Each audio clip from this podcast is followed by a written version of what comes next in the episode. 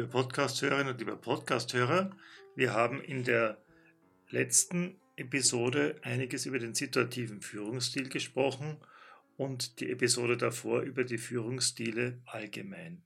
Und heute möchte ich gerne das Thema Führung noch um einen anderen Aspekt erweitern. Bei den letzten beiden Episoden habe ich ja schon darauf hingewiesen, dass das Thema Führungsstil und die Führungsstildiskussion eine gewisse Verengung des Führungsbegriffs bedeutet. Warum ist es eine Verengung? Weil hier Führen sehr stark auf Mitarbeiter konzentriert wird. Also es wird hier gewissermaßen unterstellt, als sei Führung nur ein Geschäft zwischen einer Führungskraft und seinen Mitarbeitern. Fredmund Malik hat einmal darüber geschrieben und äh, er kommt eben zu dem Schluss, dass diese Verengung auf diesen einseitigen Begriff der Führung als Mitarbeiterführung sehr viele Probleme drinnen stecken. Ein Hauptproblem ist eben, dass man beginnt, Führen zu psychologisieren und das ganze äh, komplexe Geschehen des Führens auch so aus dem Blick geraten kann. Ich teile nicht in allen Bereichen äh, Maliks Ansichten, aber in diesem Fall gebe ich ihm gerne recht und ich möchte daher dieses äh, Feld der Führung ein wenig erweitern. Und in der heutigen Führung ist es auch beliebter geworden und meiner Meinung nach auch sinnvoller geworden, von Führungskompetenzen zu sprechen. Also Kompetenzen, die du als Führungskraft entwickeln solltest und die du ja natürlich auch schon hast in unterschiedlicher Ausprägung und die dann dein Führen einfach komplett machen. Da ist natürlich die Mitarbeiterführungskompetenz ein Teil davon. Es gibt aber noch andere Kompetenzen, die möchte ich dir jetzt mal hier nennen. Also das eine wäre die Mitarbeiterführungskompetenz. Dann gibt es eine unternehmerische Kompetenz. Dann gibt es eine Beziehungskompetenz. Dann eine Veränderungskompetenz und schlussendlich auch noch eine Persönlichkeitskompetenz. Und wenn wir uns diese fünf Kompetenzen ein bisschen näher anschauen, dann haben wir die Mitarbeiterführungskompetenz, die halt sehr vieles damit zu tun hat, also wie du deine Führung ausübst, wie du in der Kommunikation mit deinen Mitarbeitern dich verhältst, ob du die Fähigkeit besitzt, begeisternd zu sein, Optimismus zu verbreiten, ob du Feedback geben kannst, dann auch, wie es ausschaut im Coaching deiner Mitarbeiter. Dann braucht man natürlich auch ein gewisses gruppendynamisches Verständnis, gruppendynamisches Wissen, weil äh, Teams, wenn man sie führt, da spielen eben gruppendynamische Prozesse eine große Rolle. Für Mitarbeiter auch wichtig ist es, äh, Orientierung zu geben, also zu sagen, äh, wo sie stehen, wohin sie sich entwickeln können, wie du sie siehst. Da spielt diese Feedback-Fähigkeit auch eine bestimmte Rolle. Dann dein Führungsverhalten in der sogenannten Sandwich-Position. Also wie geht es mir, wenn ich eben äh, als Führungskraft eingebettet bin in eine Hierarchie, wo ich Orders von oben bekomme, gleichzeitig äh, aber auch dann von meinen Mitarbeitern Druck bekomme. Diese spezielle Rollenanforderung bedarf eben großer Führungskompetenz und auch Fingerspitzengefühl im Umgang mit den Mitarbeiterinnen und Mitarbeitern. Und dann geht es natürlich auch darum, schwierige Situationen zu meistern. Die können darin bestehen, dass äh, Kritik ausgesprochen werden muss, dass es in der Gruppe Konflikte gibt und vieles mehr. Also das muss einfach gemeistert werden. Das würde ich alles unter diesem Begriff dieser Mitarbeiterführungskompetenz einmal zusammenfassen und sagen, also das ist natürlich ein großer Teil, den man entwickeln muss. Ja. Der zweite Aspekt ist dann diese sogenannte unternehmerische Kompetenz. Die unternehmerische Kompetenz hat sehr stark etwas mit Ergebnisorientierung zu tun. Letzten Endes ist ja der Sinn und Zweck der Führung einer Organisationseinheit oder auch eines Unternehmens, wenn man so will, dass man ein Ergebnis produziert. Es ist ein Transformationsprozess, könnte man auch sagen, von Ressourcen äh, hin zu Ergebnissen, die produziert werden sollen. Und diese Ergebnisse bedingen ja immer auch einen Mitteleinsatz. Das kann Materialeinsatz sein, das kann natürlich auch Personaleinsatz sein, ähm, das, äh, oder äh, Geldeinsatz, ja. Ähm, und das sind natürlich alles Kosten, die entstehen und die müssen in einer gewissen Relation stehen zum Output. Und hier geht es bei dieser Unternehmerkompetenz oder unternehmerischen Kompetenz sehr klar um diesen Blick auf das zu richten, was produziere ich eigentlich, mit welchen Kosten, mit welchem Mitteleinsatz und steht es auch in einem vernünftigen Verhältnis. Dann geht es auch hier in dem Fall dann auch um Innovationsorientierung. Jede Produkte, die hergestellt werden, haben einen gewissen Zyklus, sie haben ein gewisses Leben, sie werden dann irgendwann einmal ausgemustert und deine äh, unternehmerische Kompetenz zeigt sich eben da, äh, wo du überlegst, äh, geht es hier nicht etwas an diesen Produkten zu verbessern, zu verändern? Muss ich vielleicht ein neues Produkt ins Leben rufen und alte ausmustern und vieles mehr? Der dritte Kompetenzbereich ist Beziehungskompetenz. Beziehungskompetenz meint in erster Linie die Fähigkeit, zwischen den handelnden Akteuren in einem Unternehmen gute Beziehungen zu schaffen und auch diese Beziehungen zu vertiefen und äh, zu nutzen. Es ist eine alte Erkenntnis, dass gute Beziehungen innerhalb eines Unternehmens die Arbeitsprozesse beschleunigen und verbessern helfen können. Und diesen Ausbau dieses sozialen Netzwerkes, könnte man sagen, das letztendlich eine Organisation macht, oder die Etablierung eines Netzwerkes und die Stabilität herstellen dieses Netzwerkes, ist eine ganz wichtige Führungsaufgabe. Ähm, dazu gehört auch natürlich auch dieses äh, politische Agieren in einem großen Unternehmen. Das geht gar nicht anders, dass man sich immer wieder fragt, äh, wie kann ich auch meine Belange, meine Interessen ähm, durchsetzen, erreichen können, ähm, wie gehe ich da taktisch geschickt vor. Und da ist die nächste Ebene auch angesprochen, also Verhandlungsfähigkeiten, Verhandlungsgeschick ist auch ein ganz ein wichtiger Kompetenzbereich, auf dem du dich gut üben und verbessern solltest. Denn es gibt in Unternehmen unterschiedliche Interessen, sagen wir jetzt zum Beispiel in einer ähm, Einkaufsabteilung und in einer Verkaufsabteilung gibt es unterschiedliche Interessenlagen oder Menschen, die mehr mit den Kunden äh, zu tun haben, äh, andere, die mehr das Controlling haben. Gibt es auch Reibungspunkte, Spannungsmomente. Ähm, und trotzdem muss das so funktionieren, dieses Werk, dass die Leute nicht nebeneinander herlaufen, sondern dass die Beziehungen untereinander gepflegt werden. Und das ist nicht nur immer die Aufgabe der, der, der CEOs, ja, die ähm, ganz oben an der Spitze stehen, sondern das ist natürlich auch deine Aufgabe, beispielsweise in einem Mittelmanagement, zu schauen, dass du mit den äh, handelnden Akteuren, mit denen du tagtäglich zu tun hast, bitte sagen, also mit den Schnittstellen, ja, gute Beziehungen pflegst.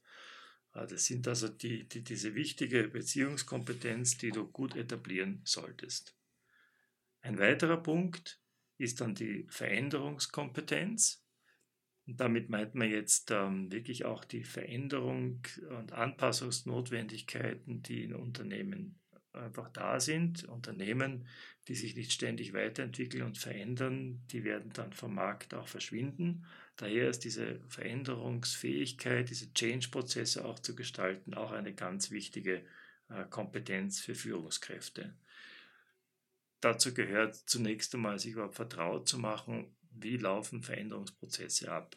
Es gibt da bestimmte Prozesse, die ähm, einfach ablaufen, die man kennt, die, die sehr stark auch auf psychische Reaktionen bedingen. Also ich sage jetzt beispielsweise, dass Menschen zunächst Veränderungen eher resistent sind oder sie sogar ablehnen und erst langsam äh, an sich an den Veränderungszustand gewöhnen. Auch sehr unterschiedlich von den einzelnen Personen. Es gibt Menschen, die sehr veränderungsbegeistert sind und es gibt andere, die sind da eher abwartend.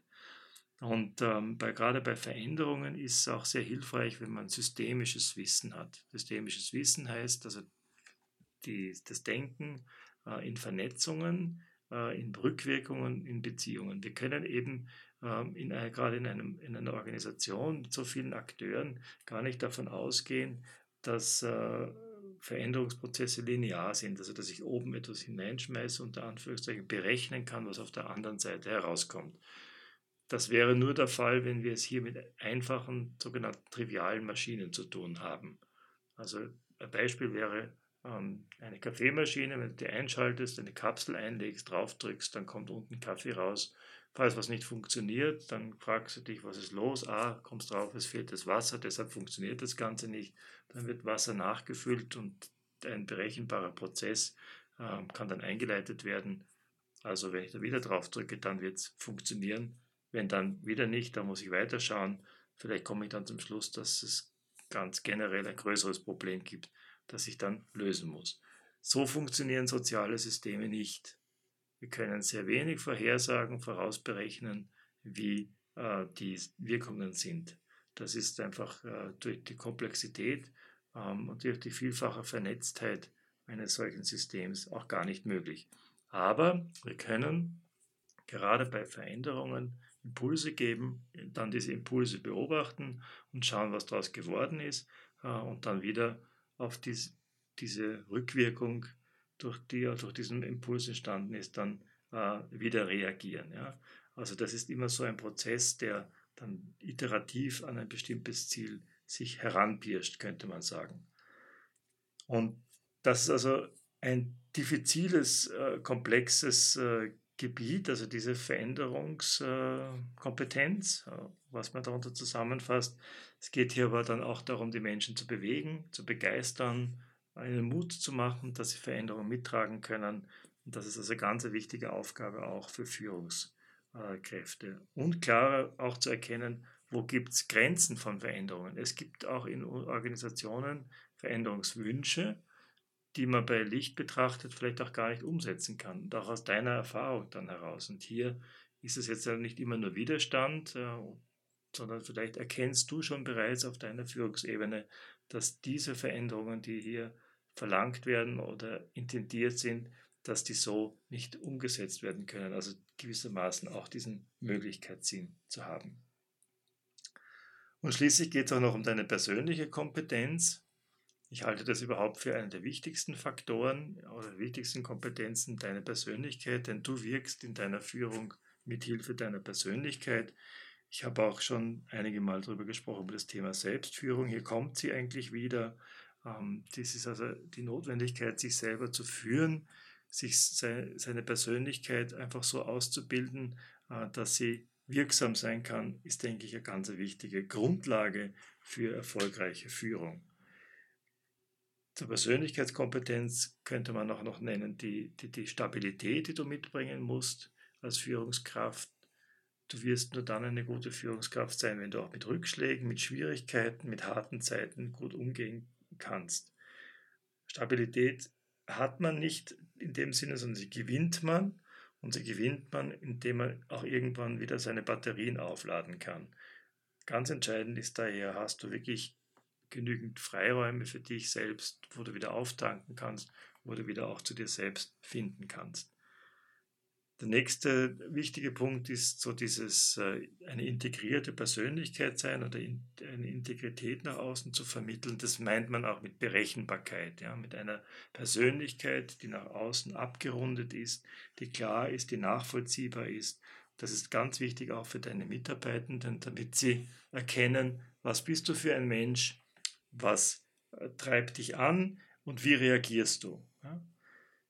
Du brauchst dann auch Wachheit und Lebendigkeit, also dieses, um alles das, was wir vorher auch schon besprochen haben, zum Beispiel bei Veränderungsprozessen oder bei der Beziehungspflege oder auch wenn du mit Mitarbeitenden zu tun hast, braucht einfach ein Sensorium, eine gewisse Wachheit. Und dieses Sensorium ist eben ähm, besonders dann gut, wenn du in einem Modus der Gelassenheit bist und der Entspannung, dann hast du eigentlich eine, einen guten Zugang äh, zu, zu deiner Wahrnehmung und wirst die Dinge, äh, die es im Feld herum gibt, auch gut erkennen und erspüren. Mir geht es hier auch in erster Linie um das Spüren. Ja. Es geht hier gar nicht so sehr äh, um, ein, um ein Wahrnehmen im Sinne von naturwissenschaftlicher Wahrnehmung, sondern eher das Erspüren und Erfühlen von dem, was da ist. Dann brauchst du sicher auch eine Form von Ausstrahlung, Wirksamkeit, nach außen dich zu zeigen, ähm, auch dich kräftig zu zeigen. Führen hat etwas damit zu tun, dass man nach außen auftritt, dass man sich bemerkbar macht, dass man auch sagt, ich übernehme jetzt auch die Verantwortung und gehe in die Führungsposition. dann bedingt es auch einen gewissen Mut. Führungskräfte, die äh, mutlos und verzagt sind, die werden auch ihren Mitarbeitern wenig weiterhelfen, um gerade bei schwierigen Prozessen weiter voranzukommen. Also mutig zu sein, etwas zu wagen. Die Übertreibung ist immer der Übermut, das ist vielleicht nicht sinnvoll, aber trotzdem mutig vorangehen. Und äh, schließlich noch der Umgang mit Uneindeutigkeit, also mit dieser Mehrdeutigkeit, man nennt es auch in der Psychologie Ambiguität, also diese Uneindeutigkeiten, mit denen handhaben zu können, ist, denke ich, auch ein wichtiger Ansatzpunkt, um deine Führungskompetenz zu entwickeln. Schließlich ist das Ganze zusammenzufassen, dass es letzten Endes darum geht, dass du als Gesamtperson eine Sinnorientierung hast, dass dir klar ist, worum willen mache ich das eigentlich? Was ist meine Vision? Was ist meine Vorstellung? Wo soll das Ganze hingehen? Wofür setze ich meine ganze Energie ein? Was ist auch meine Mission? Warum komme ich jeden Tag in diesen Job herein?